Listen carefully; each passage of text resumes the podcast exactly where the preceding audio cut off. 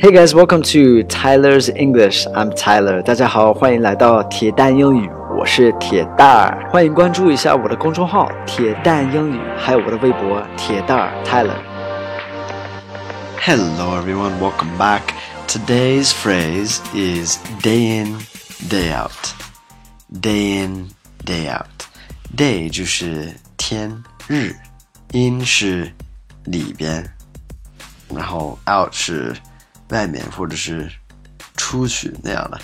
呃，这个 day in day out 意思是 we use you know we use this expression to talk about something that is repetitive and probably negative or boring。所以我们用这个短语就是来形容什么，就是重复的多，或者是然后通常是比较消极、负面的，然后无聊那样的那个意思。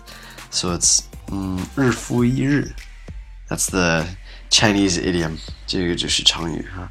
So I've got two examples for you guys. 举了两个例子。The first one, how's your job going? Not so good. I do the same things day in day out. It's very dull. Okay, how's your job going? 就是工作怎么样了？Not so good，不太好。I do the same things day in day out. It's very dull，就是天天都一个样，挺无聊的。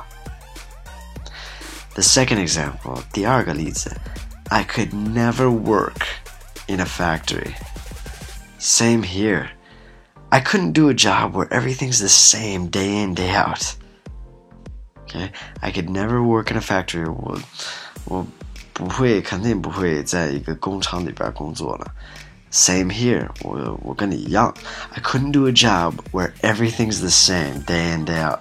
不能有那种工作，就是 呃，日复一日，就天天都一样。All right, so those are two examples. Hopefully, you understand what I'm talking about. 希望你们能呃理解，就是听明白了。Day in day out. So your homework. What's your homework?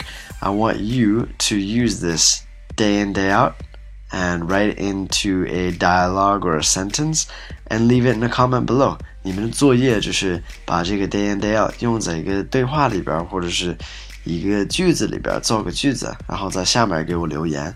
All right, that's it for today. Thanks for listening. Speak to you guys soon. Take care. Bye bye.